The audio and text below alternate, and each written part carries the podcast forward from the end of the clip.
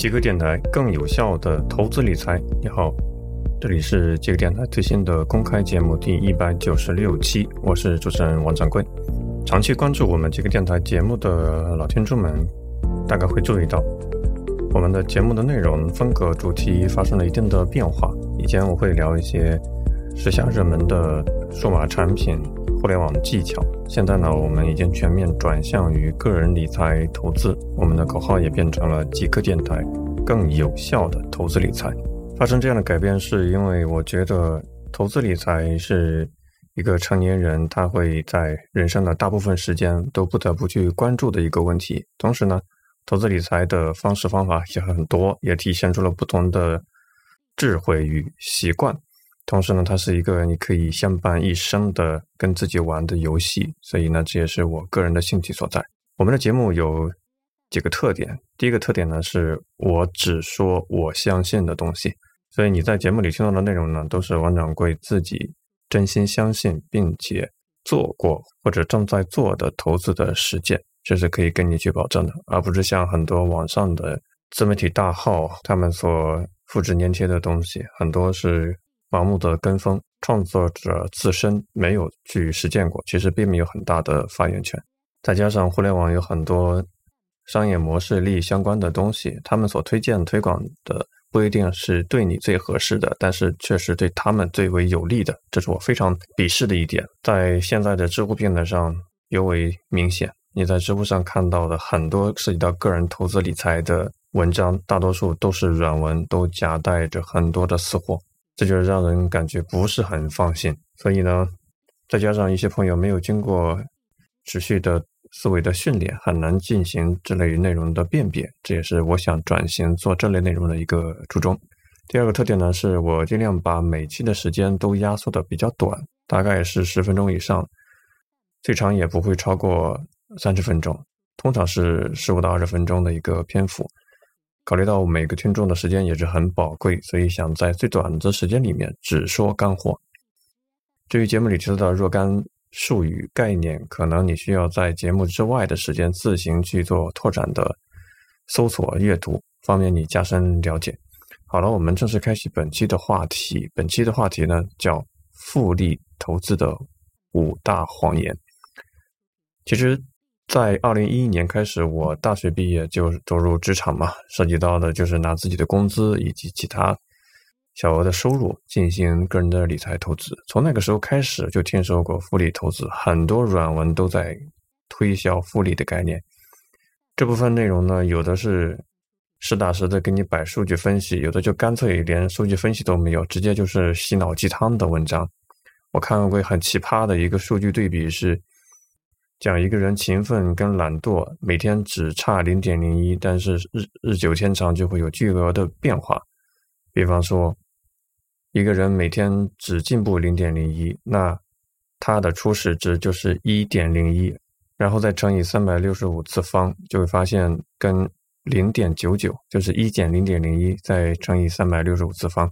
最终的结果天壤之别，然后导出了一个洗脑式的鸡汤式的结论，说你看人和人的差距只差那么一点点，最终的结果就很不一样。这就是复利的力量，这显然就是一个扯淡的一个纯心灵鸡汤。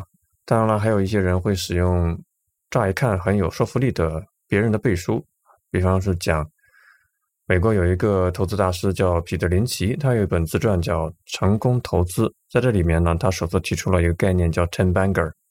Ten 就是数字十，banger 也是另外一个英语单词。Ten banger 是一个组合词，大概意思可以解释成能够翻十倍的股票。所以国内也有很多大号在鼓吹说定投十年可以赚十倍。很多术语是最早从彼得林奇的这个词衍生出来的。还有人做了精密的计算，说假如说你想在股市里面十年变十倍，你只要每年有百分之二十六的回报就可以了。更厉害的是，还有人把爱因斯坦都搬出来了。他说，爱因斯坦曾经讲过，复利是世界第八大奇迹。为此，我还专门使用英文版的谷歌，使用英文的搜索关键词查了一下，我没有找到爱因斯坦说过这句话的权威的信息源。但是这个概念在中文区流传甚广。不过也没关系嘛，读者也不会这么较真去真的去搜索，因为像鲁迅啊，像巴菲特呀，像爱因斯坦呀，他们说过很多他们自己都不知道的话，对吧？这种现象大家也可以理解。为什么说复利是一个有五大谎言特征呢？本期节目里我们就详细来聊一聊复利的概念，真的是特别诱人。它的科学解释是 compound interest，在计算利息的时候。某一个利息周期的收益是由本金加上先前周期所积累的利息总额来计算的一个计息方法，通常也就是说叫利说利、利滚利。如果一谈到利滚利，我相信中国老百姓比较熟悉，这就是所谓的旧社会时代，一九四九年之前的那个社会，放高利贷的债主们剥削贫下中农的手段嘛，叫利滚利，这还是真正的复利的一个概念。但是这样的一个。公式级别的概念能不能够成功运用于正在听节目的你在当下中国大陆的环境里面实现复利投资，还是很值得推敲的。第一点呢，复利它其实是有意的忽视了随机性这样一个客观事实。他认为我们所处的资产投资的世界是有规律可取的，而不是随机性的。但是这是一个很可以证伪的一个。谎言。早在一九五三年，莫里斯·肯德尔一位金融学家就首先提出啊，股票的市场价格的变动它是随机的。一九六五年，尤金·法玛他也发表了一篇文章，叫《股票市场价格的随机游走》，那正式的形成这样的一个假说：股票的市场随机游走概念。在一九七三年呢，普林斯顿大学有一位教授。叫麦基尔出版了一本书，叫《漫步华尔街》。我把这本书推荐过给很多听众朋友。简单来说，就是一句话：股票的价格是随机的。即使你使用技术面的分析，或者是使用公司的基本面的分析，都很难去成功的预测未来这个股票的价格会怎么走。所以。麦基尔教授给了一个苦口婆心的观点，说：“你别去瞎折腾了，普通人就买点儿指数基金就 OK 了，你就能够打败大多数人。”这种随机性放在复利概念里面呢，其实是更为典型。第二个谎言是，复利假定我们所处的现实世界是连续的。为什么说这叫连续的呢？因为你今年是一点零一，那明年就是一点零一再乘以自己获得的今年的收益，这样利滚利嘛。但是对于随机游走的股市投资来说，连续性很难实现。如果这个连续性很难实现的话，那么一个漂亮的复利的一个曲线，一个指数增长的曲线就很难实现，这是它的一个基础。你更别说连续十年每年能够达到百分之二十六的回报，这样的话你才能够达到投资十年或者十倍的回报的一个最终结果嘛。所以，其实，在现实世界里面，能够保证每年达到百分之十的年化收益，都已经凤毛麟角，非常非常难。有人根据 Wind 一个知名的数据平台的数据做了一个回测。全市场只有三十三位基金经理连续十年做到年化收益率超过百分之十，在私募行业，十年收益的回报率超过百分之十的私募基金经理只有三十七个人，不到四十个人。那中国的公募市场跟私募市场发行的基金有多少呢？几千种。所以挑选到合适的品种，跟对合适的大腿，这是很难很难的。第三个特点呢？复利在现实世界里面，假定它是均匀分布的。我举了一个感性的例子啊，拿你的身体来说，有人经常用复利作为教育大家要进行健身的一个应用场景。你每天都坚持跑三公里，每天都坚持做一百个俯卧撑，这样的话，你一年一年的，一天一天的进步。最终的一个结果就是实现一个复利的效应，你会非常非常的健康。你可能是六十岁的人，三十岁的心心脏，对吧？但是现实世界是这个世界是不均匀分布的。拿你的身体来说，二十岁的小伙子开始做锻炼，跟他到了二十五岁那个时间节点在生理的指标上，他的心肺功能、他的自然的衰老的过程，跟他所当时所付出的努力的程度，达到同样的效果，绝对不是同日而语的。所以它是一个不均匀分布的状态。再比如说，在权益资产投资这样的一个市场，你买股票也好，买债券也好，我们所处的世界是不均匀分布的。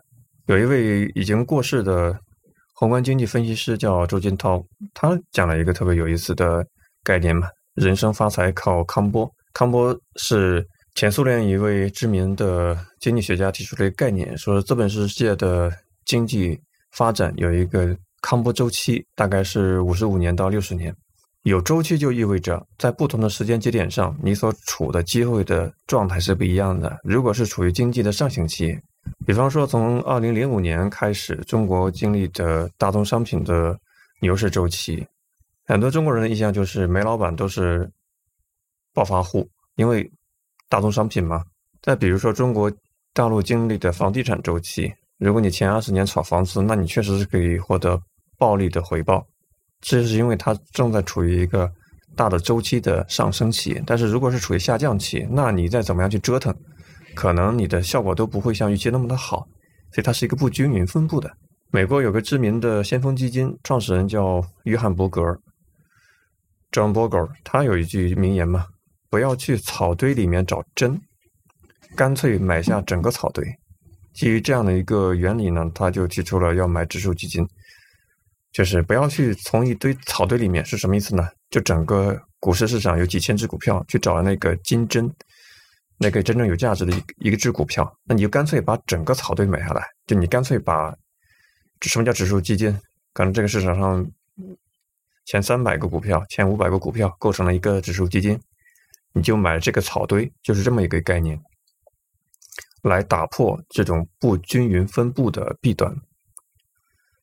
复利投资的第四个谎言呢，其实它是假定勤奋是成功的唯一要素，这显然是不对的，因为勤奋是无法代替思考的。实际上，你想获得自己预期的一个丰满的效果，需要做两件事情：一个是做正确的事情，这是一个前提；第二件事情是把事情做正确。但勤奋意味着什么呢？你只想把事情做正确，你没有考虑到这个前提，你是不是在做正确的事情？比方说，你坚持认为你的初始是一，然后每年零点零一的增长，然后进行一个复利的一个增长，就发现收获很喜悦，是吧？但是前提是你是不是在做正确的事情？你是不是投资了正确的标的？假如说你在十年前坚定的认为那个标的是茅台，那你确实选对了。事实证明，你可以定投十年，不只是赚十倍，可以赚上百倍。但是，如果你一开始选错了，你再怎么样勤奋，你在一个错误的赛道上选了一个错误的投资标的，那显然不是一个很有效的方式。假如说在现在所处的二零二一年的中国大陆的投资环境，你坚定的认为中国的房地产还可以再继续兴盛二十年，你你不觉得把自己定投也好，做复利也好，方方面面的考虑？放在这样的一个领域，那显然结果可能不是那么让人满意，因为毕竟大的经济周期决定了你在什么样的时间节点做什么样正确的事情，并且把正确的事情做极致，这才是一个合理正确的逻辑。第五个，很多人容易迷信看到复利的惊人回报，但是却有意忽略的一个情况，就叫他们忽略了时间和初始资金是一个重要的。考量的维度，收益最终的收益结果影响的因素，一个是收益率的绝对值，一个是收益率的平稳可持续性。很多人看到复利的惊人的模型，就觉得自己是最终高高在上的那个，拿到很多成果的人，但是他忽略了可能在前期你会经历了很长一段时间的一个积累期。它始终不会像幻让你幻想的，经过三年五年就可以达到很好的回报。其次呢，你也不要幻想着以为你投入了一块钱，若干年之后你就可以身家上百万、上千万。初始资金是一个很重要的因素。就像你坚定的看好一只龙头股票，你只投入了一百块钱，它再怎么涨，它始终是以一百块钱为基础涨的。所以不要迷恋复利，你更应该花比较多的时间去考虑怎么样增加自己的额外的收入，提高自己的收入，就把自己作为投资的初始资金不断的增加，同时在复利增长的过程中，每一年都要试图把利滚利的这个本金增加，这才会影响最终的成果。好，讲完了复利的五个谎言之后呢，再给大家一些提醒，这可能会更有实操的意义。复利模型它能够成立呢，有几个核心的要素。第一个呢是你要把上一年的收益利滚利的投入进去，不断的去滚这个雪球，让雪球越滚越大。第二呢，要经过长时间的积累期、投资期，才能够获得一个最终的回报。但是大家对长期有多长？每个人是不同的。对于一天都要买卖很多次股票的人来说，他觉得自己能拿一个月就很长了。但是对于那些像巴菲特，他觉得一只股票可以持有一辈子，那觉得也是另外一种长度，是吧？所以你对长度有多长，一定要自己平衡考虑自己的性格。第三点呢，就是要不断的。让雪球越滚越大，要不断的去加雪雪花，就是持续的增加你的收入的水平，然后把钱再投进投资里面去。那第四点呢，就是要选择正确的标的。这句话说起来很简单，那操作起来很麻烦。到底什么样是正确的？到底是什么样最有潜力？比如定投十年可以它增长十倍上百倍的。虽然很多人对虚拟货币嗤之以鼻，但是。那些因为相信所以看见的人，他坚持去买，那确实在过去的十年里面，它不只是上涨了一百倍，它是上涨了十万倍，这就很可怕，只能让很多没上市的人心痒痒，恨得咬牙切齿。没办法，尤其是在中国市场，各种幺蛾子事情特别多。你想说靠投资一个中国的 A 股能够有复利的增长效益，恐怕很难。我们做投资还是要。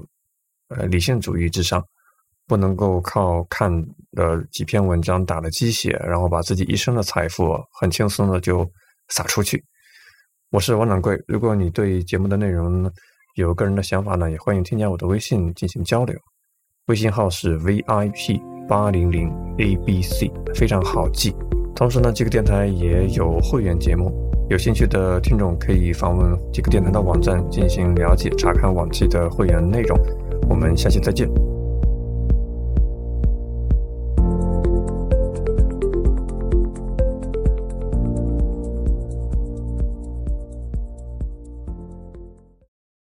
更多节目，下载荔枝 FM 收听。